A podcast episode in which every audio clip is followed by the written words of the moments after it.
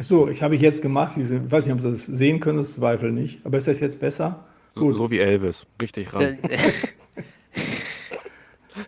Was? Schade, dass jetzt erst die Uhr läuft. Ja. Das, was mich an St. Louis äh, fasziniert hat, da steckt voller Musik, nämlich schwarzer Musik. Jazz, Gospel, Soul, äh, genau das, was ich gern höre. Und äh, ich war da immer gerne. Kooperativen Elemente, mhm. Wenn man das so nennt, wie also verbindliche, also ich nenne den ja öffentlich-rechtlichen Vertrag, verdammt nochmal.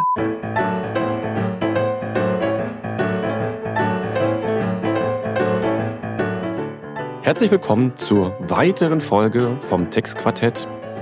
Heute wollen wir sprechen, ja, fast über DAX 7 nicht ganz, sondern über den Gesetzesentwurf. Da steckt noch viel anderes drin, äh, und zwar zur Beschleunigung der Betriebsprüfung. Wir äh, wollen also den Themenkreis umreißen, Text Compliance, wie wir die Betriebsprüfung modernisieren können, was das bedeutet, dass die Steuerpflichtigen und die Verwaltung stärker zusammenarbeiten als früher. Und wir haben uns dazu einen sehr prominenten Experten dazu geholt, der das ganze Thema aus wissenschaftlicher Sicht schon sehr, sehr lange betreut und sich damit beschäftigt. Und weil der so eine wirklich spannende Vita hat, äh, machen wir heute die Vorstellungsrunde etwas anders. Das werdet ihr alle gleich merken. Und wir begrüßen sehr herzlich Professor Seher. Ja, ich grüße Sie auch, Herr Hildebrand. Vielen Dank, dass Sie das möglich machen konnten. Wir sitzen wieder äh, virtuell zusammen, weil der Florian wieder in den USA sitzt oder immer noch sitzt. Und äh, wir fangen jetzt an. Eva wird so beginnen mit der, mit der Vorstellung unseres Gastes. Ja, vielen Dank, Professor Seher. Auch von mir ein herzliches Willkommen in dieser Runde. Es war deswegen so wichtig, dass ich anfangen darf, weil ich persönlich natürlich die erste Etappe in Ihrem Lebenslauf schon besonders spannend finde. Sie haben nämlich die Ausbildung in der Finanzverwaltung in Nordrhein-Westfalen zum Diplom Finanzwirt durchlaufen. Und ähm, da stellt sich für mich natürlich die allererste Frage, wie kam es denn dazu? Ja, wie kam es dazu? Das ist an sich leicht gesagt. Ähm, also mein Vater war auch Betriebsprüfer gewesen äh, und war aber dann entflohen und wurde, äh, hat dann eine kleine Praxis äh, als Steuerberater eröffnet. Und da habe ich so das mitbekommen als Junge. Ja, und an sich hatte ich überlegt, ähm, da war ich in meiner Zeit an sich schon recht weit voraus, was das betrifft. In Paderborn, ich komme also aus äh, an sich Lippe Detmold geboren, in Paderborn. Nixdorf war damals ein großer Name zu dem Zeitpunkt, äh, da vielleicht äh, Informatik zu studieren. Dann habe ich mir das mal angeguckt und die waren mir zu nerdig. Das waren genau die Leute mit diesen Koffern, äh, die, mit denen ich in der in, in, äh, in der Schule schon nichts anfangen konnte und irgendwie, na, ich gedacht, das halte ich nicht durch. Das halte ich nicht durch, war etwas ratlos. Und da habe ich mich dran erinnert, was so äh, mein Vater da so machte. Und dann lockte die Finanzverwaltung, was damals für mich viel Geld war, mit 1000 Mark im Monat für eine Ausbildung. Und dann bin ich dahin marschiert. Also die haben mich auch genommen. Es war ja damals nicht so, dass die jeden nahmen, sondern es war 1979 ähm, äh, da war so ein Assessment Center und all so ein Kram und dann, dann wurde ich da immerhin genommen und ich habe an sich eine gute Zeit in Nordkirchen verlebt, also muss ich wirklich sagen. Und war in so einem ganz kleinen Finanzamt Lemgo, das war auch nett, war alles gut, aber ich wollte doch noch ein bisschen mehr sehen. Da muss ich eine Zwischenfrage stellen, ja. Wie viele Menschen gibt es eigentlich, die erst überlegen, Informatik zu studieren, weil sie damals schon der Zeit voraus waren und dann aber sich äh, fürs Jurastudium entscheiden. Ja? Ähm, also wenn die Informatiker zu nerdig sind, dann ist, glaube ich, das Jurastudium, ich bin ja BWLer, ja, aus meiner Perspektive das komplette Gegenteil von der ähm, Hörerschaft im, im, im Hörsaal. Ist das richtig? Weiß ich nicht. Also ich finde, das liegt ja gar nicht so weit auseinander. Denn äh, Jura hat, finde ich, schon eine ganze Menge mit äh, Logik zu tun, Aussagenlogik äh, und Ähnlichem. Und ich muss sagen, bei mir kam das wirklich äh, so, ja, ich sag mal, mit den Monaten da in Nordkirchen. Und dann bin ich nach Münster, mal an die Uni äh, Münster gefahren und dann habe ich da ein bisschen rumgeguckt. Äh, bei, damals war der Paul Kirchhoff dort, äh, nachher ja Dieter Birk. War ich auch mal in diesem Institut. Und dann habe ich auch mal so ein, so ein Buch reingeguckt und da sah ich dann Steuerrecht von Tippke. Nicht? Und äh, ähm, ja, und irgendwie ich wollte an sich ein bisschen mehr wissen als das, was man da immer aus den äh, Richtlinien bekam. Und ich wollte auch ein bisschen mehr im allgemeinen äh, juristischen Gesellschaftsrecht und was weiß ich nicht alles, Privatrecht und so weiter. Und dann reifte der äh, Entschluss, also ich gehe wieder, nicht weil ich von der Finanzverwaltung da furchtbar enttäuscht wäre oder das wäre das Falsche gewesen. Nee, einfach, und es blieb einem ja damals auch gar nichts anderes übrig. Innerhalb der Finanzverwaltung hättest du ja keinen richtigen Aufstieg machen können. Das wäre an sich völlig absurd. Nicht? Und dann habe ich mir mein bin ich wirklich gezielt nach Köln gegangen, äh, konnte mich da auch direkt einschreiben an der Uni Köln und habe mein Studium äh, bei so einer mittelständischen WP- und Steuerberatungsgesellschaft finanziert, weil ich da dann halbtags ge äh, gearbeitet habe, nachher äh, in Richtung Examen dann weniger. Und dann bekam ich dann eben auch diese etwas gehobenere Steuerberatung, aber eben nicht bei den Big Four, sondern äh, halt so im mittelständischen Bereich. Ich glaube, die hatten da sieben, acht Partner und dann waren da 50 Angestellte oder sowas. Aber die ließen einen schon an ziemlich viel ran. Das war gar nicht so schlecht. Und äh, ja, dann ging das alles so weiter. Und als ich wollte ich in die Praxis Anwalt, Steuerberater, also in der Richtung. Und dann habe ich dann irgendwann Joachim Lang kennengelernt und der hatte eine, eine Wahnsinnsbegeisterungsfähigkeit für einen selbst, äh, irgendwie äh, einem jegliche Zweifel auszureden. Und da habe ich erstmal mit so einer kleinen Doktorarbeit angefangen. Das äh, haben sie auch auf ihrem Zettel geschrieben. Da wollten sie auch was zu wissen. Ja, das ist auch nerd. Das ist wirklich nerdig. Der gerichtliche, also besser, der Prüfungsbeamte im finanzgerichtlichen Verfahren das war dahin, ich war in Düsseldorf an der ähm, ähm, Finanzgericht Düsseldorf in Referendarzeit und kriegte da so einen dicken Schinken, der da jahrelang lag. Passiert natürlich heute nicht mehr. Deutlich kürzere Bearbeitungszeiten sind die Präsidenten heute immer ganz stolz. Also damals schimmelte der da vor sich hin. Und ich hatte den Eindruck, dass der äh, Senats, äh, dass das Senatsmitglied, dem ich dazu geteilt war, unheimlich froh war, diesen Ding da irgendwie loszuwerden. Also sich nehmen sich dem mal an. Nicht? So, ja, klar, habe ich gemacht. Und dann sah ich dann ein Gutachten von einem Betriebsprüfer des Finanzgerichts. Ich denke, was ist das denn für eine Figur? Wo steht die denn? Ja, und dann habe ich in die FGO geguckt, da steht nichts. Und dann habe ich noch mal weiter geguckt. Dann gab es dazu so drei alte Aufsätze. Dann habe ich gedacht, das ist so ideal. Da kann ich eine Doktorarbeit drüber schreiben. Und das habe ich dann gemacht. Nicht? Und äh, ja, und, und äh, dann war ich dann nach anderthalb, zwei Jahren da fertig. Und dann meinte der Lang, Sie können schreiben, äh, Sie sind schnell. Äh, Ihnen traue ich auch zu, noch eine Habilitation dran zu setzen. Und äh, naja, da war ich aber allerdings also gezuckt. Wir ja schon, erste Kind war schon da verheiratet und so weiter. Und irgendwann sollte man ja auch mal zusehen, dass man die ernährt nicht? Und, und sowas nicht. Und dann habe ich natürlich auch überlegt, machst du das wirklich? Ähm, aber da lang mir wirklich alle äh, Zweifel ausgeredet und äh, hat auch gesagt, sie müssen nicht so einen dicken Schinken schreiben, wie ich es gemacht habe. Bemessungsgrundlage zur Einkommensteuer. Für mich meines Erachtens heute immer noch eines der besten Schriften zur Einkommensteuer. Also aus 1981, 88 dann erst richtig veröffentlicht worden. Also wirklich eine ganz tolle Habilitationsschrift von meinem früheren Lehrer. Und äh, er sagte, so lange müssen Sie sich nicht quälen, suchen Sie sich vielleicht was anderes. Und er ließ mir alle Freiheiten. Und ich hatte immer schon ein Interesse an Dingen, die nicht einfach so im Gesetz stehen. Nicht? Und, äh, und äh, ich hatte ja natürlich auch mitgekriegt, dass halt eben sowas wie eine tatsächliche Verständigung gibt und so weiter. Und dann habe ich das eben halt untersucht in der Bildschrift. Nicht? Und äh, äh, glaube, da war ich auch meiner Zeit so ein bisschen voraus. Damals war das, äh, galt das Verfahrensrecht als langweilig, äh, formal, das was Formaljuristen.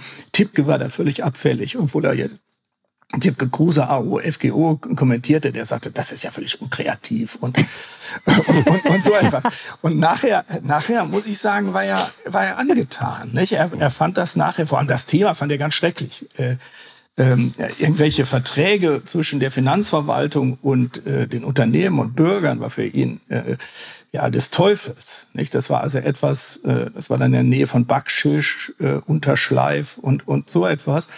Und das war auch ein gewisses Risiko. Der war ja auch immer noch als der große Mann im, Hintergrund da und äh, hat sich aber dann äh, durch die Arbeit, ähm, ja, ich sag mal, zumindest so weit überzeugen lassen, dass er das äh, viel äh, differenzierter sah als vorher. Das war sowieso das Fantastische. Und ich hoffe, dass ich mir auch diese äh, äh, Schule äh, äh ja mitgenommen habe, dass man immer offen bleibt.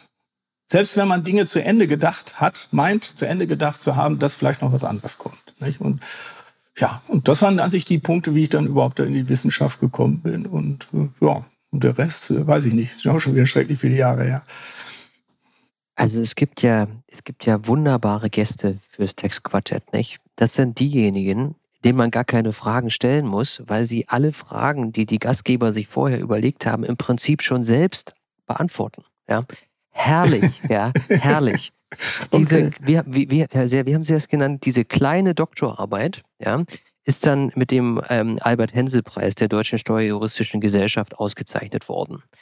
Soweit können kleine Doktorarbeiten bringen. Das ist ähm, aus meiner, sagen wir mal, beschränkten, meinem beschränkten Verständnis eine Auszeichnung für also allerhöchste wissenschaftliche Würden, richtig?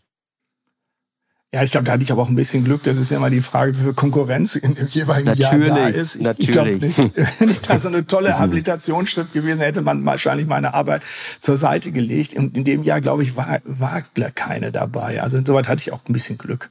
Nicht? Und äh, will das nicht so hochhängen. Lassen wir mal. So lange her. so, jetzt sag ich auch mal was. 1996 ging es dann weiter. Und zwar an die ähm, Ruhr-Universität nach Bochum als äh, Nachfolger auf den Lehrstuhl von äh, Heinrich Wilhelm Kruse. Und dort sind Sie auch geblieben. Hatten Sie zwischendurch mehrere Rufe? Ja, habe ich gehabt, ja. Äh, äh, aber ich habe mich in Bochum an sich immer sehr wohl gefühlt. Und äh, das Tolle in Bochum war, also ich habe erstmal habe ich mich immer nur da, wenn wenn ich mich mal woanders beworben habe, was selten war. In, also in Köln bin ich an Frau Heil gescheitert. Hat unser Verhältnis aber nicht unser Verhältnis alle nicht getrübt. Das ist muss man so nehmen wie bei einem Fußballspiel. Verliert man mal, mal gewinnt man. Also muss man das sehen. Und wir arbeiten wirklich toll zusammen. Und ich äh, kann nur sagen, ähm, äh, ich habe mich auch nicht dauernd wegbeworben. Also das was manche Kollegen oder Kolleginnen vielleicht machen, um sich äh, äh da zu verbessern, sondern habe es auch nur dann getan, wenn ich wirklich ernsthaft drüber nachgedacht habe, äh, vielleicht doch noch mal was anders zu machen. Aber letztlich bin ich dann doch immer in Bochum geblieben. Die haben mir allerdings es auch dann wahnsinnig schwer gemacht zu gehen. Das äh, kann ich wirklich sagen. Also die in äh, Bochum, ich äh, halte meine Fakultät sehr in Ehren und halte die hoch sowas Beharrliches hat das irgendwie. Nicht? Da haben wir alle Freiheiten gelassen. Also ich bin ganz glücklich da. Es gab aber trotzdem Abwechslung. Und zwar gab es Forschungsaufenthalte in den USA im Jahr 2001 zum Beispiel. Im Anschluss haben sie 2003 und 2007 eine Gastprofessur European Taxation in St. Louis angenommen. ja. ja. Da müssen wir uns noch was zu äh, verraten. Und ich habe noch eine Zwischenfrage. Hier gibt es nämlich bei uns jemanden in, in den USA, der hat auch einen Podcast Cross-Border Text Talks, super, und der kommt aus St. Louis, ja. Und ich habe gefragt, Mensch, muss ich jetzt mal zum Baseball oder so? Ich muss ja mal so ein bisschen die Amerikaner richtig kennenlernen. Und der hat gesagt, ja. ja. Dann musst du aber nach St. Louis äh, zu den, eigentlich zu den Cardinals fahren. Das, ist, das ist aber für ein Baseballspiel ziemlich weit. Waren Sie da? Ja, äh, bei den Cardinals war ich, klar. Bin ich schon mal hingeworfen. Ich habe ich mir mit äh, einem sehr netten amerikanischen Kollegen, weiß nicht, ob der namentlich äh, hier in dem Kreis bekannt ist, äh, Henry Ordauer. Äh, Henry Ordauer, äh, der hat mich in, äh, und vor allem auch hier meine Kinder, die sind dann damals mit, ähm, äh, das ist ja im Grunde wie so ein Familienevent, äh, wenn, wenn da so, ein Baseballspiel ist und das zieht sich auch mit den Nine Innings. Das ist nicht so, das ist also nicht so, also ich, ich, gut, ich komme eher aus dem Fußball und das finde ich schon ein bisschen spannender, gebe ich zu. Aber ich habe so ein bisschen Verständnis für diesen Sport bekommen und äh, war da auch äh, war da auch. Und die haben auch ein schönes Stadion mittlerweile. Also das ist, haben die später dann erst gebaut, das alte, äh, wurde so ein bisschen baufällig und haben also mitten in Downtown haben die wirklich ein ganz großartiges Baseballstadion stehen. Und das, äh, und den ersten Kindergeburtstag meines Ältesten, den wir hier gefeiert haben, hier in Wuppertal, ich wohne ja in Wuppertal, ähm, äh, da haben wir wirklich, äh, die ganzen Kinder, waren glaube ich zwölf Kinder oder so, haben wir ein Baseballspiel aufgezogen. Und das fanden die ganz toll. Mhm. Also das war herrlich. Ja, also ja. Ich also St. Louis, vielleicht noch was zu sagen, was hat mich an St. Louis? Ja, müssen wir mhm. hin. Also St. Louis ist wirklich äh, das richtige Amerika, weil es nämlich hier im Mittleren Westen ist. Äh, es ist nur für ja für Touristen ähm, äh, aus den USA selbst als Gate äh, to the West, nicht mit dem Tor des Westens, dieser Arch ist fantastisch, das sind 200 Meter hoch, kann man also auch mit so einer Kabine in diesem Torbogen rumfahren, genau am Mississippi äh, gelegen. Also es ist schon irre. Und äh, St. Louis mit der Vicinity, also im Großraum, äh, sind ungefähr zweieinhalb Millionen Einwohner. Das ist also keine kleine Stadt. Äh, und es ist eben wirklich richtig Amerika. Das ist Amerika, so wie ich mir Amerika vorstelle. Und was mich da so begeistert, das ist an sich in, in Wirklichkeit das, was mich an St. Louis äh, fasziniert hat. Da steckt voller Musik, nämlich schwarzer Musik. Jazz, Gospel, Soul, äh, genau das, was ich gern höre. Und, äh, und da kannst du in jeden, wenn du abends ausgehst, du kannst da von, von einem Lokal ins andere, musst natürlich auch wissen, wo das ist. Ist auch nicht ganz ungefährlich, die Stadt. Also man muss die Blocks auch kennen, wo man da ein bisschen hingeht. Aber ich war da immer gerne. Bin aber Florian, jetzt, du musst mit Herrn Seher natürlich. Seit, hin, seit zehn ne? Jahren nicht mehr da. Also seit zwölf, elf Jahren nicht mehr da. Letztes Mal war ich 2011 da. Ich würde ganz gerne mal da wieder hin, aber äh, naja, ist ein anderes Thema. Professor Seher, Sie haben sich ja in den USA auch wieder mit dem Thema Steuervollzug beschäftigt. Ähm, ich will jetzt eigentlich fast sogar darauf verzichten, Ihr umfangreiches deutsches wissenschaftliches Schaffen vorzustellen, weil ich glaube, jeder kennt zahlreiche Veröffentlichungen mit Herausgeberschaften, Herausgeberschaften Ihrerseits. Aber was mich wirklich immer wieder fasziniert, ist, wie nah Sie sich immer wieder eben der Finanzverwaltung in Ihrem ganzen Forschen äh, widmen und ähm, dass sie eben diesen Blick immer auch auf diesen kooperativen Ansatz lenken. Wir haben es ja vorhin schon mal ganz kurz gestreift. Ähm, auch das Thema ihrer Habilitation, Verständigung im äh, Besteuerungsverfahren geht ja alles in die Richtung dieses kooperativen Ansatzes, über den wir dann heute eben auch nochmal mit Blick auf die aktuellen Entwicklungen im Gesetzgebungsverfahren gucken möchten. Sie haben da, glaube ich, eine herausragende Stellung, weil sonst in der Wissenschaft dieses Thema ja nach meiner Wahrnehmung durchaus eher kritisch begleitet wird. Ist das ein Spagat, den man schaffen muss, wenn man an der Stelle versucht, neue Wege für Praxis und Wissenschaft aufzuzeigen? Oder wie würden Sie das charakterisieren?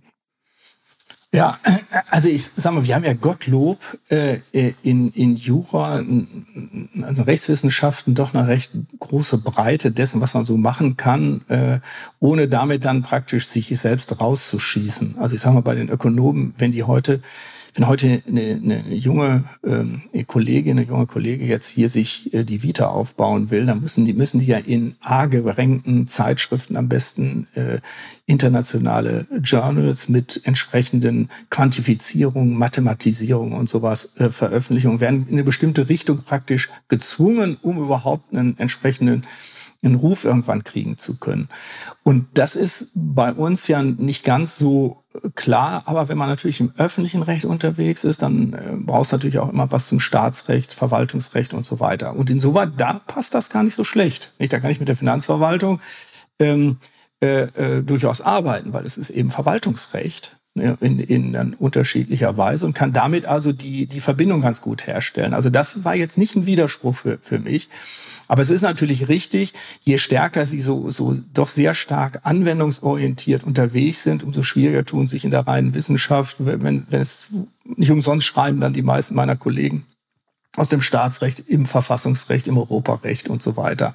Was natürlich auch irgendwann mal langweilig, finde ich, ist, wenn man immer, also wenn ich mir überlege, wie viele Grundrechtskommentare wir haben und wie viele Kollegen bei, bei uns immer um diese Grundrechte sich handeln, was die ja wichtig sind, natürlich, ich schreibe ja auch über Grundrechte, ähm, da fand ich, das war eine ganz gute Nische auch, ähm, Verwaltungsrecht und so weiter, das zu verbinden. Ähm, und das Leistungsfähigkeitsprinzip jetzt in der dritten Generation nochmal neu zu definieren äh, gegenüber Tipke und Lang fand ich nun auch nicht so sonderlich äh, spannend, ja, äh, dass ich also das auch nicht unbedingt gesucht habe. Und so habe ich halt so ein bisschen mein Feld gefunden, gesucht, habe aber eine Zeit lang ein bisschen Probleme dadurch gehabt, dass man mich nur als Verfahrensrechtler entdeckte. Ja, das war äh, gedacht hat, ja, der sehr, der macht ja nur Verfahrensrecht, so nach dem Motto. Nicht? Äh, materiellen Recht hat er, hat er gar keine Ahnung. Ich weiß ja gar nicht. Ja, oder, oder so etwas. Nicht? Ich, ich sage das auch keiner so, aber so in der Richtung. Ja, also äh, nee, ich habe mich immer als Generalist gefühlt und ähm, ähm, lehre auch noch immer Umsatzsteuer zum Beispiel. Ich finde an sich Umsatzsteuer gar nicht uninteressant. Äh, allerdings war es an sich meistens einfach zu technisch. Nicht? Und es gibt zum Glück mit Herrn Englisch, Herrn Reim, äh, Herrn, Herrn Ismer ja, und so gibt es ja ein paar Leute bei uns, die, die auch die Umsatzsteuer äh, wissenschaftlich bearbeiten und, und, und so. Und äh, ähm, die meisten gehen ja dann auf die Einkommen, Körperschaftsteuer und auf die internationalen äh, Sachverhalte mittlerweile. Nicht? So muss man das sehen. Also ich sehe das nicht als Widerspruch, habe es auch in meiner Zeit nicht als Hindernis angesehen. Äh, es könnte aber im Einzelfall äh, vielleicht deiner Karriere in der, auf der Wissenschaft ein bisschen entgegenstehen, wenn du zu sehr anwendungsorientiert unterwegs bist. Das ist richtig. Ähm, ich glaube, man hat äh, Herrn Professor Seer auch noch mit Blick auf die Erbschaftssteuer als durchaus kenntnisreichen ähm, äh, Kommentator von diesem Rechtsgebiet in Erinnerung. Genau, und Anwendung war so ein bisschen jetzt mein Stichwort, das ich wieder aufnehmen will, ähm, dass wir jetzt tatsächlich über die äh, ja, Beschleunigung der Betriebsprüfung reden wollen, was, äh, glaube ich, wirklich auch ein, insofern ähm, ja, also einen großen Praxisbezug hat auf der einen Seite, dass äh, ich habe jetzt ja auch schon mehrere Unternehmen gesehen, in mehreren Bundesländern äh, Prüf Prüfungen mitbekommen, ähm, dass das alles sehr praxisrelevant ist und es natürlich da auch immer um den menschlichen, zwischenmenschlichen Kontakt geht mit den Prüfern. Und dass man das jetzt alles versucht, aus dem Wunsch heraus, die langen Prüfungszeiträume wirklich äh, massiv zu äh, verringern, ähm, etwas in Gesetzesform zu bringen, was vielleicht gar nicht so in Gesetzesform bringbar ist. Und darüber wollen wir ein bisschen sprechen. Ähm, dass es jetzt tatsächlich auch hervorgerufen durch internationale ähm, Entwicklungen über ICAP, äh, Joint Audit und so weiter, es nun tatsächlich in äh, dem äh, äh Gesetzesentwurf zur DAC 6, äh, sorry, DAC 7 Umsetzung ähm, Regelungen enthalten sind zur Reform der Betriebsprüfung. Und da die erste Frage, Herr Seher, haben Sie, haben Sie damit gerechnet, dass noch sowas kommt und dass es auch jetzt wirklich in die Gesetzesform kommt?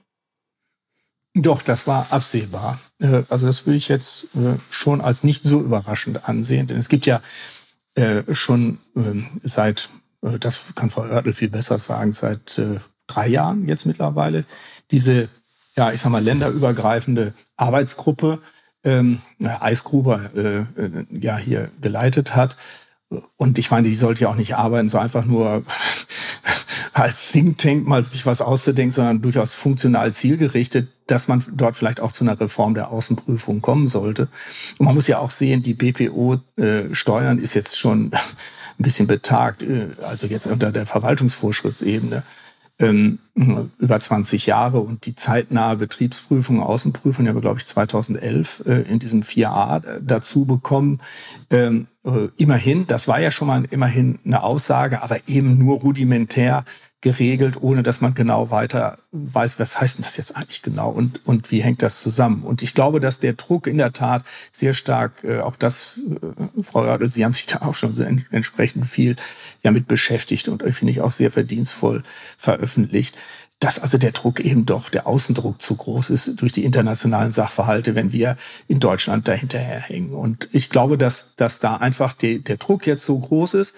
Und was man natürlich auch sehen muss, wenn ich auf der materiellen Ebene äh, große Würfe im Moment schwer unterbringen kann, weil sich vielleicht auch in solch einer Ampelkoalition drei äh, Parteien dort agieren, deren Interessen eben doch sehr weit auseinander sind, disparat sind, dass man dann vielleicht sich noch am ehesten im Bereich des, äh, äh des Verfahrens äh, äh, im Sinne von Reformen vielleicht etwas voranbringen kann. Und man darf eben nicht unterschätzen, die Rechtssicherheit, äh, die, der, der Servicegedanke im Verfahren, äh, ähm, das sind alles Dinge, die äh, vielleicht weiche Standortfaktoren sind im Vergleich zum Steuersatz, aber durchaus, durchaus wichtige. Also möglichst früh Rechtssicherheit zu bekommen, ist, glaube ich, eines der wichtigsten Güter. Jetzt haben Sie sich ja auch wissenschaftlich schon lange mit, diese, mit dieser Fragestellung der Außenprüfung auseinandergesetzt. Ich erinnere zum Beispiel einen Beitrag mit Inge Hardeck gemeinsam in der Stuff kooperative Elemente zwischen Verwaltung und Steuerpflichtigen. Wozu kann das führen, auch im Rahmen dann einer Vereinfachung ähm, ähm, ähm, der Betriebsprüfung? Wenn Sie jetzt auf diesen Referentenentwurf schauen, dann wäre mal meine Einschätzung, der große Wurf ist das nicht. Ja, man hat sich also versucht, äh, mit dem, dem Ziel anzunähern, etwas zu verbessern, aber man hat sich nicht getraut, ähm, äh, was Großes zu machen, was damit einhergehen würde, dass die Betriebsprüfung sich in irgendeiner Art und Weise einschränken würde, mit dem Blick darauf, was denn der Prüfungsumfang sein könnte. Ja, es ist richtig, das ist nicht der große Wurf, das stimmt. Da haben wir weitergehende Vorschläge gemacht, äh, wo die 2016er äh, Beitrag der hat sich auch vor allem auch auf den Mittelstand äh, ausgerichtet. Das heißt, was, wie kann man zum Beispiel Tax Compliance Management Systeme, äh, ich sag mal, im Bereich des Mittelstandes, ohne die ähm, steuerpflichtigen Unternehmen zu überfordern, ähm, vielleicht ausgestalten und welche Rolle hat, äh, haben die steuerberatenden Berufe in dem Zusammenhang. Also das war ein wichtiger Punkt äh, 2016. Ähm, ich selber finde an sich diese begleitende Kontrolle, äh, die man in Österreich als Alternativum äh, zur Außenprüfung, zumindest für große Unternehmen, sich ausgedacht hat, finde ich an sich von der Grundkonzeption sehr gut. Ob man das jetzt genau eins zu eins übernehmen muss, das sei mal dahingestellt. Aber ich würde würd von der Konzeption finde ich es sehr gut. Und äh, ähm, da finde ich eben hier noch keine Elemente wieder, also jedenfalls nicht solche, dass ich sagen kann, die sind greifbar. Aber das, was hier jetzt vorliegt, ist immerhin, ich würde es vielleicht mal so nennen, ich weiß nicht, wie Frau Oertel das aus der ähm, also Sicht der Finanzbeamtin äh, sieht, ähm, ist immerhin sind da Elemente drin, die man als ersten Schritt bezeichnen kann. Das könnte man vielleicht äh, immerhin sagen. Ähm, äh, da werden wir jetzt vielleicht ja auch noch ein bisschen ins Detail gehen. Ähm, die andererseits auch wiederum mit, wenn ich an das erweiterte Mitwirkungsverlangen denke, ähm, dieses qualifizierte Mitwirkungsverlangen auch dann wieder ein bisschen sehr stark wieder in, flankiert wird mit Eingriffspotenzialen, wo man auch nicht genau weiß, wie steht das denn jetzt eigentlich im Zusammenhang mit dem kooperativen Ansatz. Hm, das bedarf dann einer bestimmten Erklärung und vielleicht auch nochmal einer Nachschärfung. Also, ähm, und was ich auch ehrlich gesagt etwas ja, ich weiß auch gar nicht, warum man sich da so schwer getan hat, diesen 171 Absatz 4 in der Ablaufhemmung, um in größere Zeit näher zu bekommen, der ist auch immer noch, finde ich, äh, sehr komfortabel aus Sicht der Finanzverwaltung und äh, wenig äh, ja, Druck ausübend, um wirklich zur Zeitnähe zu kommen. Also so will ich es mal, mal sagen. Und was mir eben nach wie vor fehlt, ist ein äh, in sich mal geschlossenes, ich habe ich auch Vorschläge gemacht schon über Jahre, ähm, in sich geschlossenes ja, äh, äh, Regelungskonzept ähm, äh, zur tatsächlichen Verständigung unter Einbindung der verbindlichen Zusage äh, wo man sich auch vorstellen könnte, eben, dass man beides miteinander zusammenbringt ähm, und die verbindliche Zusage mit einer tatsächlichen Verständigung integriert und so integriert, ähm, äh, dass auch frühzeitig Verständigung äh, die wir heute irgendwie unter Zusagen packen, wo aber auch dann das Unternehmen selber dran äh, gebunden ist und nicht nur die Finanzbehörde. Das ist ja auch das Problem, weswegen die verbindliche Zusage ähm, für die Außenprüfer und Prüferinnen ja auch nicht so sonderlich attraktiv ist, weil sie ja nur einseitig bindet. Ja, und äh, die tatsächliche Verständigung, die aber dann immer retrospektiv äh, äh, einen betrachtene Betrachtungswinkel hat, ähm, der ähm, ja, die zwingt ja beide ja, äh, zum Einhalten äh, der entsprechenden Zusagen. Und äh, da wäre auch einiges möglich. Und da ist überhaupt nichts Richtiges geschehen. Das finde ich ein bisschen schade, weil das hätte man machen können. Also da bin ich, glaube ich, völlig bei allem, was schon gesagt wurde. Ich glaube, es gibt in der Verwaltung auch etliche Kollegen, dazu würde auch ich mich zählen, die sich durchaus noch mehr vorstellen können und noch mehr wünschen. Auf der anderen Seite, und das haben Sie ja auch schon angedeutet, Professor Seher, sind einzelne Schritte jetzt tatsächlich auch schon mal große Schritte für die Finanzverwaltung. Kommen wir ja nochmal drauf zu sprechen, zum Beispiel der Teilfeststellungsbescheid. Äh, insofern ist es hoffentlich tatsächlich erst der Auftakt, der Beginn. Der Gesetzgeber muss ja auch nochmal demnächst aktiv werden, den Artikel 12a zu Joint Audits aus der Richtlinie zu transferieren. Das ist ja jetzt, obwohl wir über DAX 7 sprechen, tatsächlich in diesem Gesetz auch noch gar nicht beinhaltet. Und allein aus dieser Verpflichtung heraus haben Kolleginnen, Kollegen und ich die Hoffnung, dass man da noch mal ein bisschen größer im zweiten Anschub denken kann. Das ist ganz sicher so. Vielleicht schauen wir uns mal so Stück für Stück ein bisschen an, was passiert ist. Ähm, es gibt eben in dem DAX 7 Umsetzungsgesetz ähm, allgemeine Regeln äh, zum Verfahrensrecht im vorderen Teil und dann sehr spezielle Regelungen, die hinten insbesondere den Teil zur Betriebsprüfung 193 fortfolgende ja, modernisieren, beschleunigen, reformieren. In zeitlicher Ansicht ist vielleicht, Hinsicht ist vielleicht die erste wichtige Botschaft, dass wir über Normen reden, die nach dem 31.12.2024 in Kraft treten, also dann danach beginnende Prüfungszeiträume insbesondere beschäftigen und betreffen. Das ist beim Thema Beschleunigung, Modernisierung durchaus auch ein wichtiger Hinweis, wie ich glaube, weil wir eben in der Praxis doch noch sehr alte und sehr weit zurückliegende Prüfungsjahre und Prüfungsvorgänge haben, so dass sich als erstes immer mal die Frage stellt, was passiert denn mit denen? Aber dem Grunde nach ist eben Anwendungszeitpunkt dann in einem Jahr und bis dahin müssen wir gegebenenfalls uns eben mit den Neuerungen auseinandersetzen. Vielleicht ein kleiner Punkt zum Auftakt, damit wir sozusagen locker in die Runde starten. Ähm, allgemeine Regelung, die elektronische Kommunikation im Besteuerungsverfahren soll verbessert werden. Es soll insbesondere jetzt eben gesetzlich vorgesehen werden, dass Verhandlungen und Besprechungen auch elektronisch, insbesondere eben durch Videokonferenzen stattfinden können. Das ist sicherlich auch ein Takeout der Corona-Pandemie. Und vielleicht die erste Frage, Professor Seher, weil das persönliche Gespräch, die Atmosphäre in einem konkreten Raum ja auch Prüfungsverhalten und, und, und, und äh, Besprechungsverhalten der Besprechungsteilnehmer verändern kann. Wie stehen Sie zu dieser Regelung, elektronische Kommunikation statt persönliches Treffen? Ja, also erstmal finde ich es nicht schlecht, dass wir solch eine Regelung dort aufnehmen. Es steht dort ja auch nicht müssen, äh, sondern steht dort können. Äh, so, und jetzt, das ist natürlich ein Punkt, wenn jetzt also die, die äh, Finanzverwaltung sagt, wir möchten nur elektronisch äh, mit Ihnen kommunizieren. Ja, und äh, der, das, ich würde aus Unternehmenssicht hier an der Stelle dann aber vielleicht doch den Antrag stellen, dass wichtige Besprechungen dann in Präsenz äh, geschehen und auch vor Ort geschehen. Außenprüfung, das äh, sehe ich auch so, ist nach wie vor auch eine Prüfung, die vor Ort an sich äh, auch äh, passieren sollte, sondern zumindest auch im Wesentlichen auch Besprechungen dann dort abgehalten werden sollen. Also ich denke eher, ich glaube auch nicht, dass, dass, dass, nach, dass das irgendwann ein großer Streitpunkt wird. Ich glaube, darüber werden sich die äh, Beteiligten schon äh, einigen können. Wenn sich darüber noch nicht mal einigen können, dann äh, sehe ich sowieso keine Kooperation am, am Horizont äh, hier an der Stelle. Also ich sehe das im Grunde eher äh, als zusätzliche, fast kann man schon Klarstellung, dass man also heute die digitalen äh, Möglichkeiten auch wirklich nutzen kann.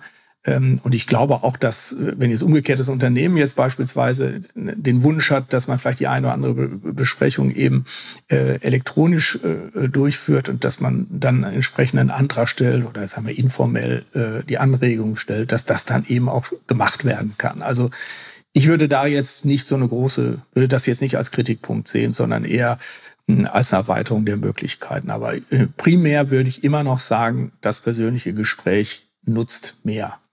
Ich, vielleicht noch eine Ergänzung von mir. Ich sehe sogar in der Norm Hoffnung. Insofern, dass ich glaube, wenn Corona nicht gewesen wäre, wäre diese Norm so nicht enthalten. Das so ein bisschen zeigt, ah, jetzt haben wir alle Erfahrungen gemacht in diesem, in diesem Themenbereich, dass wir auch äh, virtuell miteinander reden können und dass es funktioniert.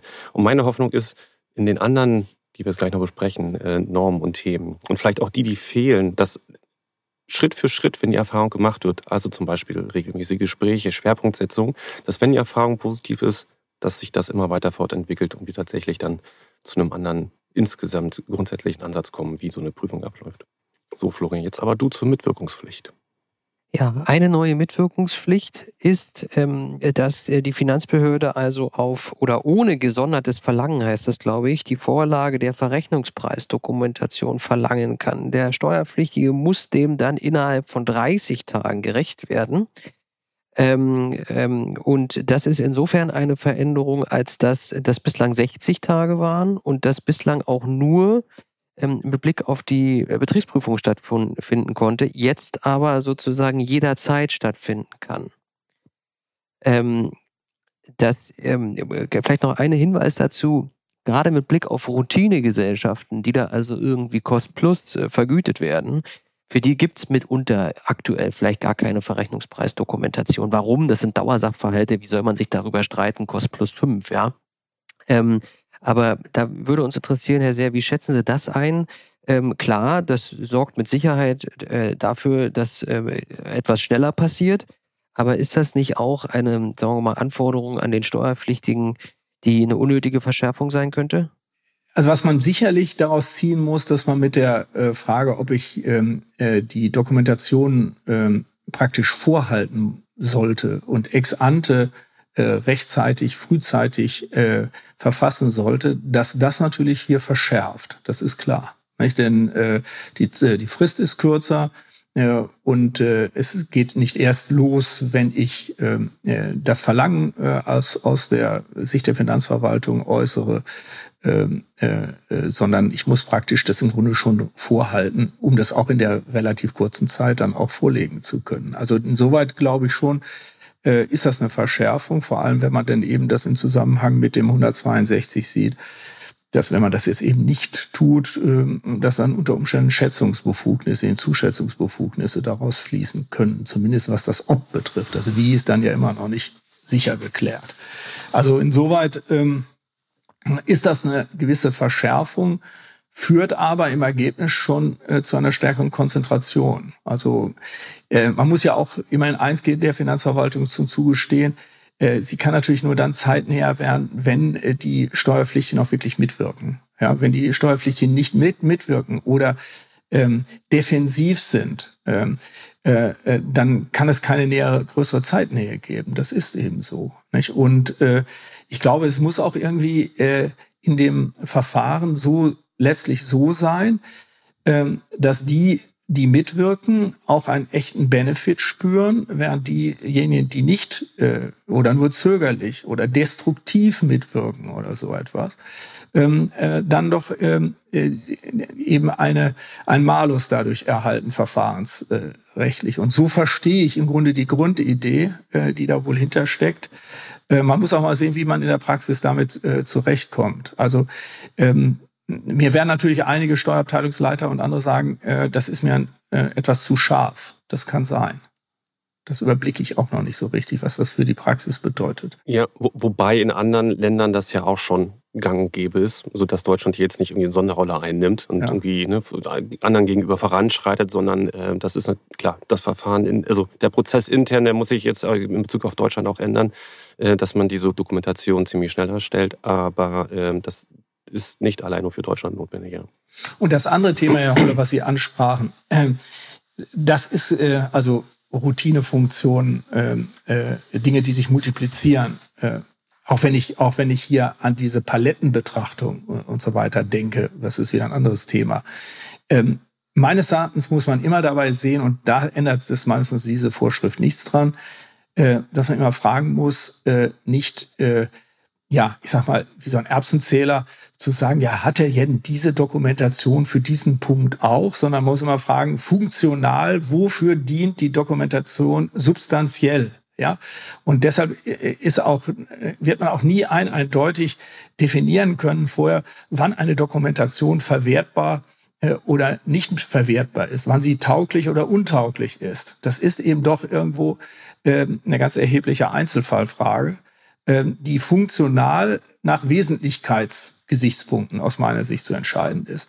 Und äh, den Fall, den Sie angesprochen haben, da würde ich meinen, äh, wenn jetzt zum Beispiel grundsätzlich die Cost-Plus-Methode äh, dort äh, in einer Dokumentation erklärt ist und warum man die gewählt hat und nachvollziehbar ist, äh, dann muss die nicht für jeden Geschäftsvorfall dann wieder neu, äh, ähm, der gleich gelagert ist, wieder neu begründet werden. Das nicht. Nicht? Und das ist meines Erachtens jetzt auch in der neuen Regelung, die da angedacht ist, äh, auch nicht anders.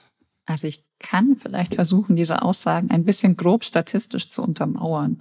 Ich glaube, die Auswirkungen werden nicht die großen Konzerne spüren, die anschlussgeprüft sind, weil die sowieso ihre Dokumentationen in der Regel gut im Blick haben und eng mit Verrechnungspreisexperten fortwährend zusammenarbeiten. Ich glaube, die Auswirkungen werden spürbar bei kleinen und mittleren Betrieben, die eben auch nur äh, frequentiert äh, in regelmäßigem oder unregelmäßigem Abstand geprüft werden und für die dem Grunde nachher der Betriebsprüfer nur wenige Tage bis wenige Wochen Sollzeit hat, um den Fall überhaupt abzuschließen. In den Fällen spielt es natürlich eine gewaltige Rolle, ob ich ab Prüfungsbeginn oder ab Beginn der Prüfungsanforderung nochmal mindestens 90 Tage auf eine Dokumentation warten muss, in der Regel dann Fristverlängerung dafür gewähre und dann nochmal länger warten muss. Das führt für die Prüfungsstatistik natürlich zu ganz anderen Ergebnissen, ähm, als wenn die wenn die, wenn die Dokumentation binnen weniger Tage, binnen 30 Tagen eben dann automatisch vorliegen muss und dann eben zur Verfügung stehen muss. Also aus Sicht der Verwaltung ist da großes Beschleunigungspotenzial. Aus Sicht der kleinen und mittelständischen Berater kann ich mir durchaus vorstellen, dass das ordentliche Härten verursachen dürfte, diese Regelung in der Praxis. So, dann haben wir hier noch viele weitere Änderungen, die wir jetzt äh, schon jetzt feststellen, dass wir die nicht alle besprechen können. Aber ich würde gerne einen Hinweis geben auf Buchführungsunterlagen im Ausland.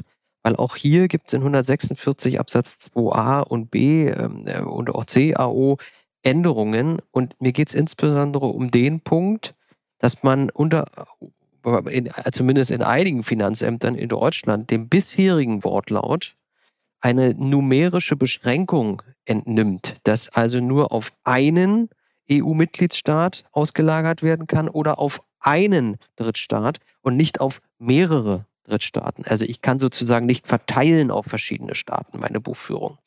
Und ähm, das haben wir in einem aktuellen Fall mal als Anlass genommen, dazu das Bundesfinanzministerium zu befragen und haben als Antwort bekommen, dass eben genau diese Sichtweise, dass es also eine numerische Bedeutung hat, im, der aktuelle Wortlaut, nicht zutreffend ist, dass auch die Verteilung der Buchführung auf mehrere Staaten zulässig ist. Ja. Und auch diese Sichtweise findet sich dann jetzt in diesem sozusagen aus meiner Sicht zumindest dann Klarstellung ähm, in diesem Referentenentwurf wieder, so dass man das, sagen wir mal, nicht als Erweiterung verstehen sollte, sondern eher als Klarstellung. Ja, ich glaube, es macht auch total viel Sinn, das so zu lesen. Ähm, ich arbeite gerade mit Kollegen an einem Beitrag, wo wir das auch nochmal versuchen darzustellen, warum das auch richtig ist. Aber das äh, nur sozusagen an der Stelle als Hinweis. Ich glaube, dass das eine richtige und auch eine gute Klarstellung ist, die auch der Realität ähm, gerecht wird. Ja, mit Blick insbesondere auch auf Cloud und so weiter. Das war gar nicht mit einer Frage verbunden. Deswegen, deswegen, deswegen reagiert gar keiner von den anderen. Ja. Nee, weil alle denken, ja, ähm, ist doch klar. Ja, das ist doch schon klar, immer so. Ja. War, genau, war eigentlich schon immer so. Trotzdem führte das in, sagen wir mal, klar. zumindest einem speziellen Fall zu einem ganz erheblichen Streit zwischen mhm. Steuerpflichtigen und Finanzverwaltung. Ähm, so, ähm, Eva, du hast vorgeschlagen, dass wir jetzt eigentlich mit dem Kern des Ganzen weitermachen, nämlich mit der Ablaufhemmung. Deswegen übergebe ich dir das Wort, dass du das einleiten kannst. Absolut. Nach diesem unstreitigen Punkt, internationalen Punkt über die Buchführung, wollen wir jetzt zu was ganz streitigen nationalen übergehen. Ein wesentlicher Beschleunigungsfaktor dieses vorliegenden Betriebsprüfungskonzepts soll nämlich sein, dass die sogenannte Ablaufhemmung im Paragraphen 171 Absatz 4 überarbeitet wird. Bislang kann eine Betriebsprüfung ja quasi den Ablauf ohne Fristsetzung ähm, hemmen, also bis ad ultimo theoretisch, solange eben Prüfungshandlungen durchgeführt werden und erforderlich sind. Und diese Regelung ad ultimo soll aufgegeben werden und die Festsetzungsfrist soll künftig spätestens fünf Jahre nach Ablauf des Kalenderjahres enden, in dem die Prüfungsanordnung bekannt gegeben wurde. Und das ähm, kann positive und negative Auswirkungen insbesondere im Konzernprüfungsbereich äh, umfassen, wo Prüfungen äh, durchaus sehr lange dauern können und derzeit auch sehr lange dauern. Ähm, aber Professor Seher, wie stehen Sie zu dieser Regelung? Ja, also ist natürlich die ist besser als die geltende. Also das kann man festhalten. Nur die geltende ist ja auch so eine endlos Ablaufhemmung, die äh, mit, äh, ja, ich sag mal, für den Steuerpflichtigen selbst gar nicht äh, zu beherrschenden Imponderabilien zusammenhängen. Also das, deswegen ist das auch leicht äh, zu verbessern. So und gut, die fünf Jahre. Äh, ich finde die fünf Jahre immer noch sehr großzügig, sehr großzügig. Und äh, wir hatten jetzt hier, ich, wir haben ja im DWS-Arbeitskreis, also Deutschen Wissenschaftliches Institut der Steuerberater, wo ich also den Arbeitskreis Steuerrecht, wissenschaftlichen Arbeitskreis Steuerrecht vorstehe. Da haben wir ja letztes Jahr eine Broschüre rausgegeben, an der wir ein Jahr ungefähr so natürlich nicht permanent, sondern immer in unseren Treffen dran gearbeitet haben. Und wir meinten äh, äh, sogar so mutig zu sein, nur zwei Jahre zu geben. Nicht? Äh, äh, mit einer Möglichkeit, im Konsens gegebenenfalls äh, äh, zu verlängern. Äh, und eben, wir hatten auch diese Amtshilfe-Klausel drin, weil wir ja eben auch gesehen haben, äh, es gibt natürlich Auslandssachverhalte, die man so schnell vielleicht äh, nicht aufklären kann. Nicht? Das ist vielleicht ein bisschen frech, die zwei Jahre, das mag sein. Und wahrscheinlich wäre das Richtige irgendwo in der Mitte zwischen zwei und fünf. Aber ich finde die fünf, muss ich ganz ehrlich sagen, finde ich äh, immer noch viel zu lang. Ich muss mir vorstellen, das ist ja nochmal eine volle, sogar mehr als die volle reguläre Festsetzungsverjährung. Und der Hinweis auf die Konzernbetriebsprüfung, da muss ich natürlich auch mal was dazu sagen. Wir haben, glaube ich, bei uns zurzeit ein ganz großes Problem darin, in diesem Parallellauf von Bundesbetriebsprüfung äh, und äh, Länderbetriebsprüfung. Äh, und dann haben wir natürlich im Konzern mehrere Bundesländer im Zweifel involviert. Klar, da muss ein äh, Bundesland den Hut aufnehmen. so sieht es ja auch die BPO richtigerweise vor. Das könnte man vielleicht auch mal ein bisschen genauer regeln, auch an der Stelle, wäre vielleicht auch denkbar. Hm, aber an sich ist das ja, das muss man ja auch mal aus Unternehmenssicht sehen, Sache des Staates, das vernünftig zu organisieren, dass sie, dass sie Konzerne straff äh, äh, prüfen können und dass nicht auf einmal das eine äh, äh Bundesland mit ein paar Organtöchtern ähm, nicht hinterherkommt äh, und das andere viel schneller ist und ähnliches. Und das waren damals auch schon mal Begründungen, wo Herr Drün und ich vorgeschlagen haben, aber besonders vor Oertel aus Bayern, Aber Baden-Württemberg war sogar noch aggressiver, also richtig Schläge bekommen, äh, als wir gemeint haben, dass die Konzernbetriebsprüfung äh, Bundesangelegenheit werden sollte. Nicht, das äh, fanden die gar nicht witzig. Äh, die beiden Schmidts damals waren äh, nicht, äh, sonst habe ich mich mal gut mit denen verstanden, aber die beiden Schmidts waren sich einig, dass das nun gar nicht geht. Nicht? Und, und, und so weiter. Gut, wenn man das im Sinne einer föderalen der Grün hat das mal schön gesagt, Best Practice Kultur ja weiterentwickeln will, dann sollte man auch sagen, dann, dann kann nicht äh, das letzte äh, Glied, ja, das langsamste Glied äh, äh, die Musik vorgeben, sondern es sollte die Best Practice sein. Ja, und dann sind es sind fünf Jahre zu lang. Also ich zucke total bei fünf. Bei zwei, Matthias Hildebrand würde sich wahrscheinlich über zwei sehr freuen. Aber es gehören ja. ja immer beide Seiten dazu, wenn sich Dinge verzögern. Und vielleicht dann jetzt, Matthias, deine Intervention. Ja, absolut. Also ich, ich glaube, bei, bei den großen Unternehmen, also äh, die anschlussgeprüft sind, da ist angekommen, äh, dass ich einen Business Case aufmachen kann, je schneller ich bin, umso besser. Ähm, weil äh, dann, wenn es lang läuft, Kollegen nicht mehr da sind, die ich nicht mehr fragen kann, die Dokumentationen im Zweifel nicht mehr so gut sind oder ich die gar nicht mehr wiederfinde. Jetzt mit elektronischen Dokumentation wird es alles besser, aber ähm, wenn ich zusammensetzen kann mit der, Betriebs-, mit der Betriebsprüfung und äh, Kollegen, die vor drei, vier Jahren äh, das Thema betreut haben, also auch aus dem Business, dann geht das alles viel schneller, als wenn ich nur nach Aktenlage prüfe. Auch intern den Sachverhalt ermittle. Ähm, und insofern ist es, ist es ein großes Investment, ähm, ähm auch, äh, glaube ich, von vielen Unternehmen zu sagen, ja, ich will auch schneller werden, indem ich auch mehr Ressourcen daran äh, setze, dass wir einfach wirklich schneller werden. Und äh, das nutzt mir. Und insofern wäre mir eine eine Ablaufhemmung dabei hilft, äh, hilft mir das als äh, Abteilungssteuerabteilungsleiter natürlich auch äh, im Unternehmen, dass ich sage, wir müssen jetzt hier mal alle ran und schneller werden. Also zwei Jahre hätte ich, hätte ich super gefunden. Absolut. Aber Matthias, genau das ist der Punkt, den wir auch in der Praxis sehen. Es geht nicht immer ganz schnell mit der Beantwortung von Fragen, um es mal sehr vorsichtig ja, auszudrücken.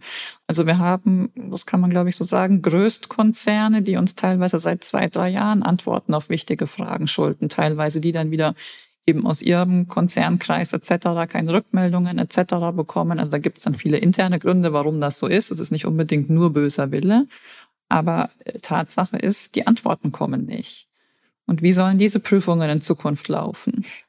Genau, wenn ich aber weiß, also das ist jetzt hier der Entwurf, der kommt 24, dann kann ich mich intern darauf vorbereiten.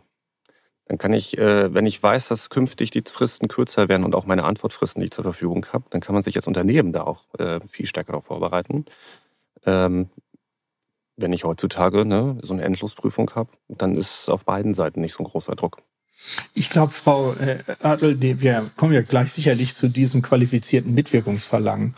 Ähm, ich glaube, dieses qualifizierte Mitwirkungsverlangen hätte eine viel größere Akzeptanz ähm, äh, bei den steuerpflichtigen Unternehmen, wenn man hier bei einem 171 Absatz 4, ähm, ich sag mal, äh, mutiger wäre. Ähm, weil man dann eben sagt, die Finanzverwaltung selber ähm, äh, unterwirft sich praktisch einem einer gewissen Geschwindigkeit hiermit, äh, weil man dann, man muss ja immer sehen, wo wir stehen. Wir haben dann äh, Abgabe der Steuererklärung nehmen wir meinetwegen im Folgejahr, ja, wir nehmen den einen Fall und plus vier Jahre, dann sind wir sowieso schon bei fünf, regulär.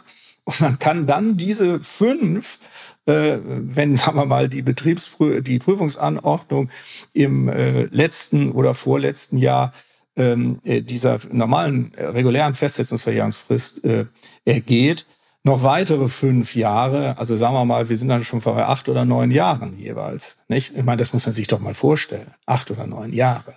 Das ist ja wahnsinnig lang.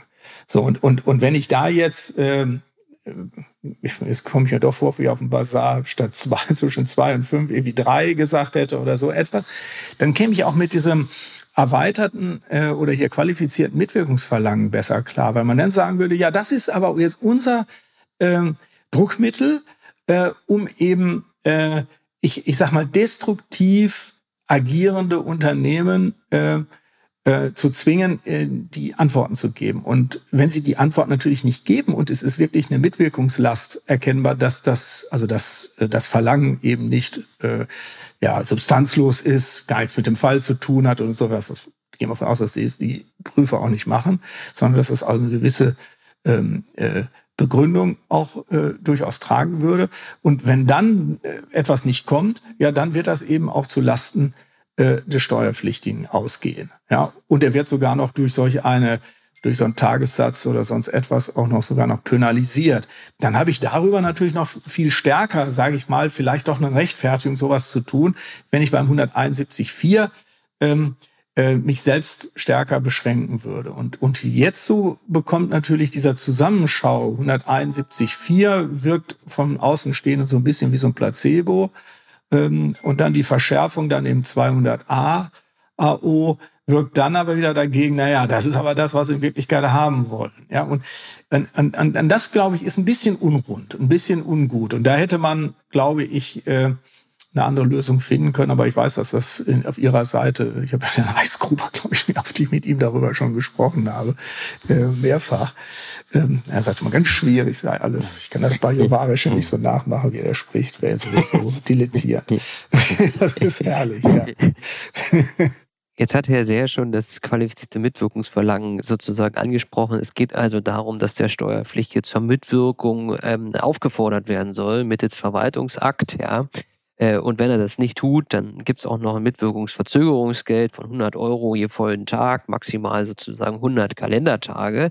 Und diese Mitwirkung soll dann innerhalb von einer Frist von einem Monat erfüllt werden. Einem Monat. Das ist jetzt, also ja, das ist für die ein oder andere Frage sicherlich sportlich, aber es ist immerhin ein Monat.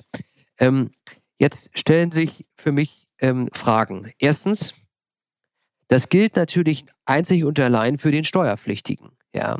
Ähm, und die Finanzverwaltung bindet sich also mit keiner solcher Norm. Nicht mal, sagen wir mal, die, die, die Bekenntnis, dass die Finanzverwaltung versucht, ebenso schnell zu arbeiten, kann ich irgendwo finden. Das ist das, wo ich sage, naja, ähm, vielleicht hätte man das auch niederschreiben sollen. Und das Zweite ist, ähm, das soll auch Auswirkungen auf die Schätzbefugnis haben der Finanzverwaltung. Und meine Sorge ist so ein bisschen, dass diese Frage des Schätzens eine ganz neue Bedeutung bekommt, wenn ich es innerhalb dieser fünf Jahre eben nicht schaffe. Ja, was bleibt mir am Ende? Mir bleibt am Ende vielleicht nur die Möglichkeit, als Finanzbeamter zu schätzen. Ja, ähm, und äh, beim Schätzen kommt immer das falsche Ergebnis raus. Ja, das ist so. Äh, und das treibt mich so ein bisschen um ähm, in diesem Zusammenhang. Wie würden Sie das sehen, Herr Seer? Ja, also das äh, wäre meines Erachtens ein, also das jedenfalls so, wie Sie es äh, gezeichnet haben, ein Fehlverständnis des, das ist natürlich nicht Ihr Verständnis, aber das haben Sie als Gefahr ja formuliert, ein Fehlverständnis des 162 hier an der Stelle. Man muss den 162 Absatz 2 AO so, le so lesen. Äh, ich kann die Besteuerungsgrundlagen nicht ermitteln, weil, also weil, kausal, der Steuerpflichtige nicht hinreichend mitwirkt. Das heißt, ich muss also immer noch erklären, äh, ich, äh, erstmal muss mein Mitwirkungsverlangen ja davon getragen sein, dass ich einen Sachverhalt in der Tat jetzt hier nicht richtig ermitteln kann. Das heißt, das muss also klar sein und, und es müssen die Fragen müssen praktisch die Lösung bieten, ja, dass ich also den dann ermitteln kann. So, und dann ergeben sich in der Tat Folgestreitigkeiten gegebenenfalls. Ähm, erstmal darüber, ist an sich die, das Mitwirkungsverlangen, was dann ausdrücklich als Verwaltungsakt Mitwirkungsverlangen und nicht als äh, informale Anfrage ähm, ausgestaltet ist, ist das konkret genug? Ähm, äh, sind die äh, Elemente, sagen wir mal, da sind zehn Elemente drin, äh, zehn Beweismittel, die meinetwegen der Betriebsprüfer haben will. Ähm, sind alle zehn eigentlich wirklich relevant? Äh, ähm, welche sind eigentlich wesentlich für das Ergebnis? Was ist eigentlich, wenn ich von den zehn äh, acht erfülle und zwei nicht? Ja, ähm, was kann ich daraus ziehen? Und das werden natürlich Streitigkeiten äh, ähm, provozieren. Das sehe ich auch, wie, wie Sie, Herr Holle, die Fragen im Zusammenhang auch mit einer Hinzuschätzungsbefugnis ähm, ähm, äh, als zwar auf der zweiten Ebene dann unter Umständen provozieren können. Was ich allerdings heute natürlich auch habe, wenn ich, wenn ich heute nach Paragraph 200 Absatz 1 vorgehe, auch da kann ich ja schon ein Mitwirkungsverlangen als ausdrücklichen Verwaltungsakt stellen als Betriebsprüfer. Es ist ja nicht so, dass das was wirklich so was Neues ist. Was Neues ist, äh, dass das jetzt auch gleich mit so einem Tagesgeld ja. äh, da penalisiert wird. Also auch heute würden sich die Fragen schon stellen, wenn ich also jetzt beispielsweise als äh, Finanzbeamtin, Finanzbeamter jetzt dort eine Frist von einem Monat setze und, und äh, das Unternehmen reagiert nicht und, und verzögert und, und was weiß ich nicht. Was kann ich daraus dann schließen? Und dann sind wir auch heute schon, meines Erachtens, das habe ich, das ist übrigens auch Ausschluss meiner Bildschrift gewesen, in der, wie ich sie nenne, sphärenorientierten Beweisrisikoverteilung, dass wenn es sich wirklich um ein Element handelt, was aus der beherrschten Sphäre des äh, Unternehmens stammt und dieses nicht äh, ähm, jetzt hier geliefert wird, daraus negative Schlüsse zu Lasten des Steuerpflichtigen oder des Unternehmens gezogen werden können oder vielleicht sogar müssen, wenn, wenn ich äh, wirklich zu, ansonsten zu einem echten Non-Liquid käme, also zu einer Beweislosigkeit käme. Ähm, so, und dann gibt's natürlich da die besonderen Fragen im internationalen Steuerrecht, äh, wenn es sich um Auslandstatsachen äh, äh, handelt, die im Ausland ihre Wurzel haben. Ich dann in den 90 Absatz 2 zu den erweiterten Mitwirkungspflichten einschließlich der Beweisvorsorgepflicht komme. Da bin ich ja heute schon in einer scharfen, muss man sagen, ja, ich sag mal, Beibringungspflicht, das muss man ja wirklich sagen. Und dann geht der Streit dann eher darum, ist das noch in meiner Sphäre und konnte ich das äh, äh, antizipieren, so, so dass ich diese Vorsorge treffen konnte. Und da haben wir ja nun das typische altbekannte Problem, inwieweit hat eine Tochtergesellschaft Zugriff auf Unterlagen und äh, Elemente, die bei der Muttergesellschaft liegen oder ähnliche Fälle. Nicht? Und, äh, äh, äh und da gibt es dann eben immer noch etwas, was ich Zumutbarkeitsgrenze halte, Einwirkungsgrenze, was gehört wirklich zur Sphäre dann des Steuerpflichtigen oder was liegt außerhalb dieser Sphäre, muss dann eben mit den Mitteln der Amtshilfe hoheitlich ermittelt werden. Äh, da ist auch noch nicht alles ausjudiziert, das muss man eben auch äh, sehen äh, hier an der Stelle. Aber dass das jetzt in, in Bezug auf die Schätzung in dem 200a, wie der jetzt hier steht, eine, eine folgenden Paradigmenwechsel auslöste. Das sehe ich nicht. Das sehe ich nicht. Ich sehe nur eine Verschärfung äh, darin, dass man in der Tat dann so eine Tages, ähm, äh, ja, ich, ich sage ungern Strafe, was eine Kriminalstrafe, aber ich sage mal Verwaltungssanktion, ja, so ähnlich wie bei den sogenannten Strafzuschlägen bei den Dokumentationspflichtverletzungen äh, komme. Und erschwert wird das Ganze natürlich noch durch diesen 200a Absatz 2. Naja, kann ich auch nachvollziehen. Man sagt, ja, wenn ich jetzt hier einen Großkonzern, äh, nehmen wir meinetwegen eine Siemens, weil wir gerade, ich sehe Sie gerade, Frau äh, Oertel, in, in, in München, wenn ich der ein Tagesgeld von 100 Euro auferlege und maximal 100 Tage mit 10.000, dann grinsen die vielleicht noch frech. Ja, also, also brauche ich jetzt irgendwas. Siemens grinst nicht frech, da macht er Käse. Vielleicht grinst er doch mal, ich weiß es nicht. Gut, äh, 200, 200 Absatz 2, 200a Absatz 2, jedenfalls hier an der Stelle.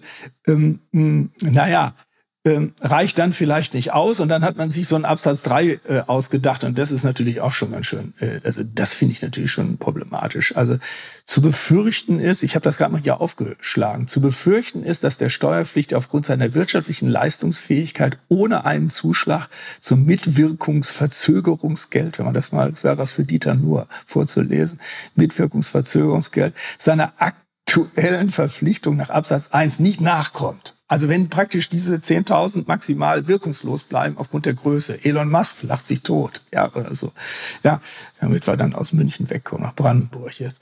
Naja, also, ähm, das ist natürlich problematisch, das in so ein Ermessen zu bringen, welche Fälle sind das eigentlich? Also das, äh, ich kann den, die, den Hintergrund verstehen, aber das finde ich ist leider noch mal so ein Streit, der dann zu einem, zu dem eigentlichen Streit vielleicht noch hinzukommt. Ja, absolut. Vielleicht noch mal ganz kurz zur Schätzung. Äh, wenn wir tatsächlich dann, wenn das Kind im Brunnen ist und geschätzt wird, dann habe ich als Steuerpflichtiger auch die Möglichkeit, noch Sachverhalt so lange nachzuliefern und beizubringen, um die Schätzung, um wieder in die Richtung zu kommen. Und wenn es perfekt läuft, äh, dann bin ich aus der Schätzung wieder raus, oder? Ja, ja. Also es ist jetzt nicht äh, so, dass ich jetzt hier irgendeine das, das hat man bisher hier nicht eingezogen, irgendeine Präklusionsregel äh, irgendwie gibt. Ich Ziel der Schätzung ist ja die materiell richtliche Besteuerungsgrundlage. Wir wissen allerdings, dass wir beim Verrechnungspreisen und ähnlich nur in Bandbreiten in der Richtigkeit unterwegs sind. Also an sich kann man fast sagen, dann in so einem Vertretbarkeitsspielraum unterwegs sind. Aber theoretisch ist an sich die Idee, die gesetzlich richtige äh, äh, Steuer äh, dann äh, festsetzen zu können. Und, äh, äh, und wenn dann das geschieht ja auch durchaus häufiger, dass also sogar, nehmen wir jetzt die kleineren Fälle, die kleinen Fälle, bei großen Unternehmen eher nicht, äh, kleineren Fälle, wo auf einmal äh, Buchführung war eine Katastrophe oder sonst irgendwas und dann kommt also im finanzgerichtlichen Verfahren doch auf einmal noch Material rein, äh, die das Ergebnis doch nochmal ganz anders aussehen lässt. Nicht? Und das wird dann auch berücksichtigt. Äh, es, es gibt Präklusionsvorschriften äh, in der FGO, die aber sehr hoch hängen. Äh, äh, die will ich aber jetzt hier auch nicht näher beschreiben, da vergeuden wir zu viel Zeit. Ich wollte aber noch mal kurz versuchen zusammenzufassen, was ja der Gesetzentwurf jetzt eigentlich auch schon versucht auszubalancieren. Nämlich ein Spannungsfeld zwischen Anreiz, eben doch irgendwie kooperativer, schneller zu werden einerseits Stichwort der 171, den wir diskutiert haben, kürzere Verjährungsfristen und andererseits aber schon nach Sanktionsmaßnahmen. Und vielleicht ist dieses Verhältnis noch nicht komplett perfekt ausbalanciert mit dem Entwurf, so wie er auf dem Tisch liegt, aber mal so äh, ja ganz unrein formuliert, Zuckerbrot und Peitsche gehören bei dem Thema doch eigentlich irgendwie zusammen, oder? Professor Seher, würden Sie das auch so sehen?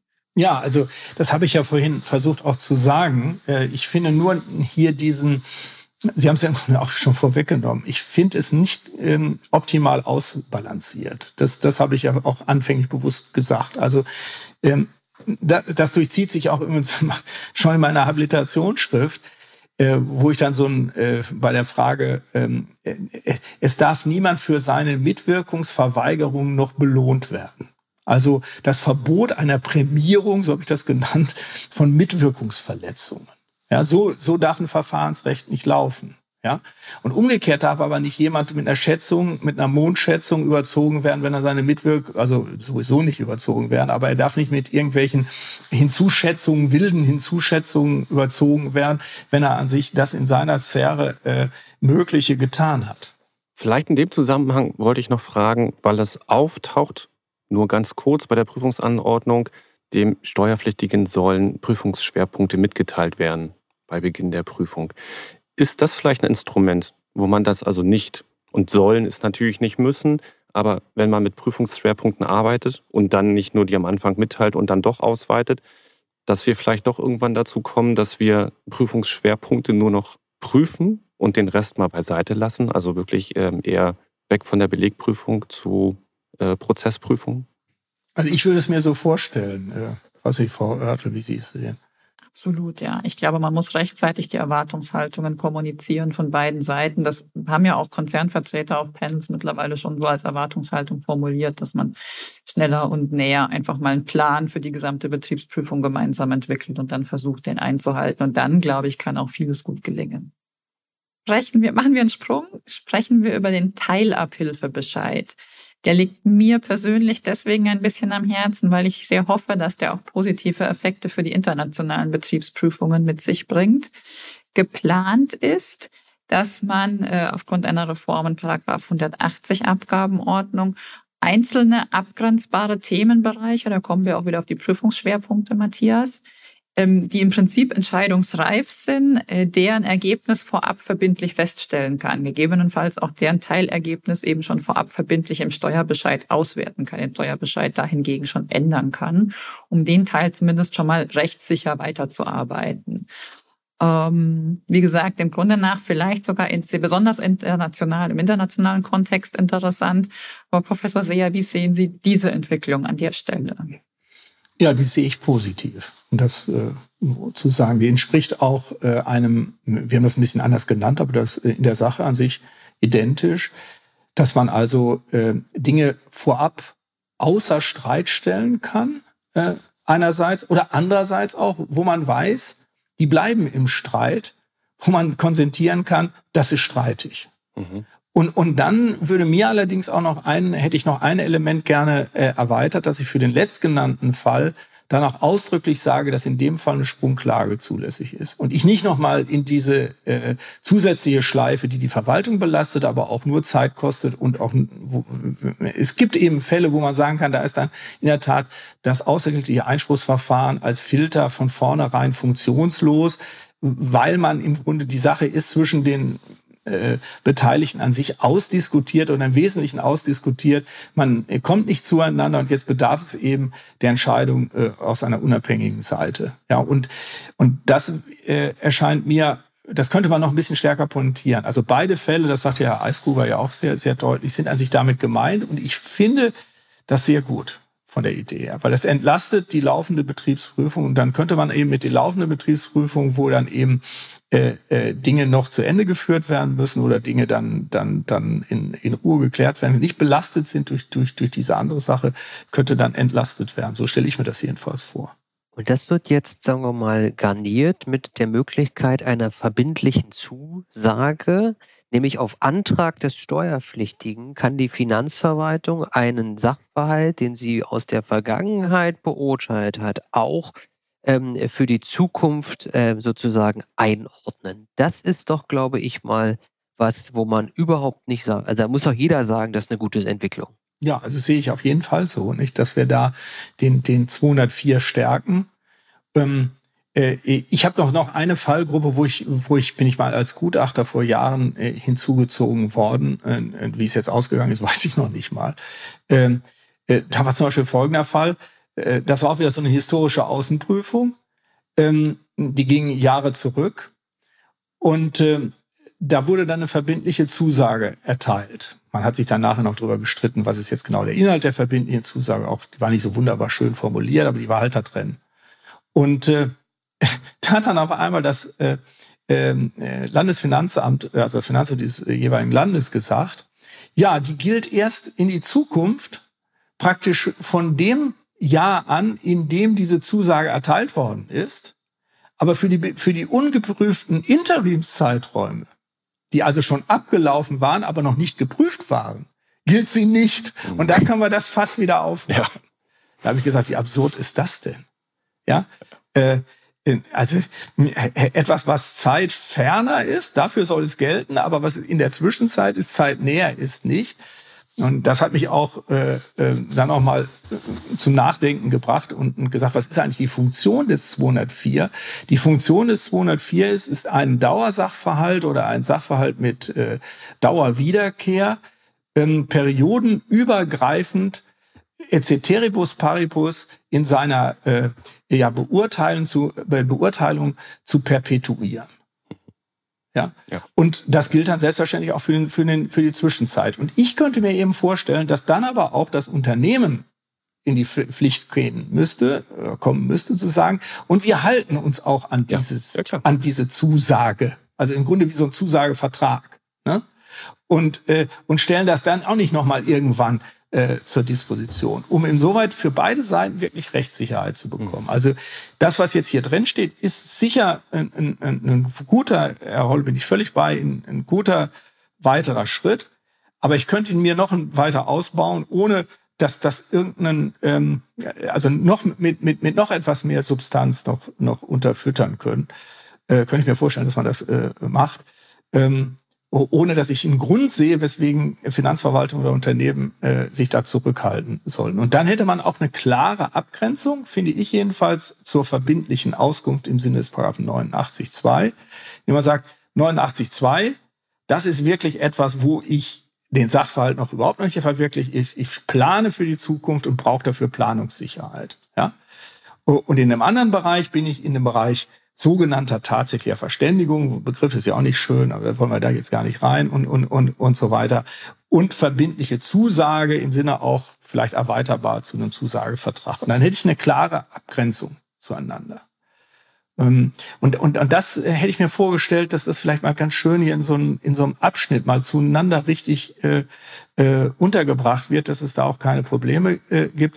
Und wir haben ja dann, äh, was ich ja ganz gut finde, dass wir diesen 89a jetzt auch äh, bekommen haben, also APA und nicht nur APA, sondern über APA hinausgehende ähm, äh, äh, Regelungen im, im, äh, in dem internationalen Kontext. Und das hätte man alles miteinander, da finde ich, schön einbinden können in, in, in eine Gesamtregelung. Also vielleicht ist das noch für den zweiten Schritt, wenn wir, wenn wir äh, in der Tat dann wirklich zur Umsetzung von DAC 7, Artikel 12a kommen, was die äh, Joint Audits betrifft und sowas. Ja, und vielleicht genau darauf, äh, daran will ich anschließen. Es gibt noch ein paar andere Regelungen ähm, in dem Entwurf. Da geht es auch ein bisschen um Digitalisierung, äh, Daten, äh, Berichtigungspflichten, äh, Schlussbesprechung.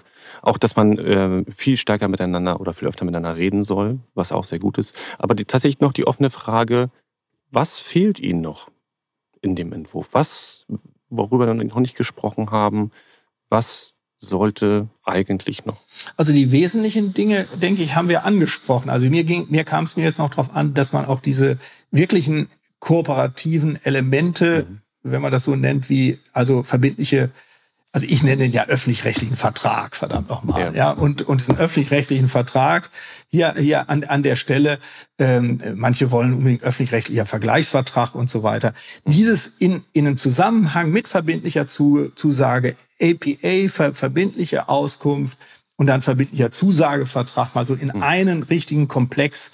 Ich habe das mal auch im Tipp gelang, habe ich so genannt, ähm, äh, Recht der kooperativen Handlungsformen ja, so, so habe ich das mal genannt, das da unterzubringen. Ja, mhm. und in so einem Abschnitt zu bringen. Das vermisse ich. Ja, dann vermisse ich natürlich Artikel 12a Umsetzung, die ja kommen muss, äh, wobei ich jetzt gar nicht richtig verstanden habe, äh, warum das jetzt nicht auch schon gemacht werden konnte. Ich weiß nicht, Frau Oertel, äh, haben Sie eine Vorstellung? Wir sind ja ganz nah dran. Äh, warum ist das hier noch nicht drin? Vor allem, wenn ich von DAX 7 rede. Man hätte es machen können, aber der 12a war ja auch im Rahmen DAX 7 zwischen den Mitgliedstaaten nicht ganz unumstritten. Deswegen hat er eine längere Umsetzungsfrist, ein Jahr länger als DAX 7 sonstige Regelungen. Und von der will der Gesetzgeber ja. oder wollen die Verantwortlichen, die jetzt dieses, diesen Gesetzentwurf erarbeitet haben, erstmal noch Gebrauch machen, um eben internationale Aspekte noch weiter auszudiskutieren. Wir finden das ein bisschen schade. Okay. Das kann ich, glaube ich, offen so sehen oder so sagen. Aber wenn man sich die Zeit nimmt und das wird am Ende alles besser, dann ist die Zeit vielleicht gut investiert. Ja, nehme ich auch so mal mit. Mhm. gut. Mhm. Wir haben auch jetzt ja noch die DSJG-Tagung. Vielleicht ja, haben wir da auch noch mal ein paar schöne Erkenntnisse raus. Ich, ich freue mich schon drauf. Absolut, das hoffe ich auch. So, wir stehen bei äh, unserer Uhr bei einer Stunde 13 da ist jetzt sozusagen für die allermeisten die Fahrt zur Arbeit fast äh, sozusagen hoffentlich äh, irgendwie am Ende. Deswegen müssen wir auch zum Ende kommen. Eva, du willst heute die Literaturhinweise übernehmen, auch wenn du selbst in der Liste stehst, aber du wirst das mit Eleganz machen. Ja, ich möchte vielleicht nur auf ein paar ausgewählte eingehen. Uh, unser heutiger Gast hat selbstverständlich zu diesem Thema auch geschrieben, auch veröffentlicht in der IBB 2021 auf Seite 143 zur Reform der Außenprüfung international tätiger Unternehmen. Es gibt etliche Beiträge zum Thema Joint Audits, auch einige Beiträge zum Thema ICAP, über die wir heute noch gar nicht gesprochen haben. Und ähm, Rechtssicherheit im weitesten Sinne haben wir aber auch die Podcast-Folge mit ähm, Malte Fiedler, an die ich an der Stelle auch nochmal erinnern darf. Und ähm, es gibt noch ähm, den weiteren Ausblick sozusagen auf die gesamte internationale Tax Certainty Agenda von Melkonian und äh, Van der Hellen in der IBB 2020 auf Seite 194.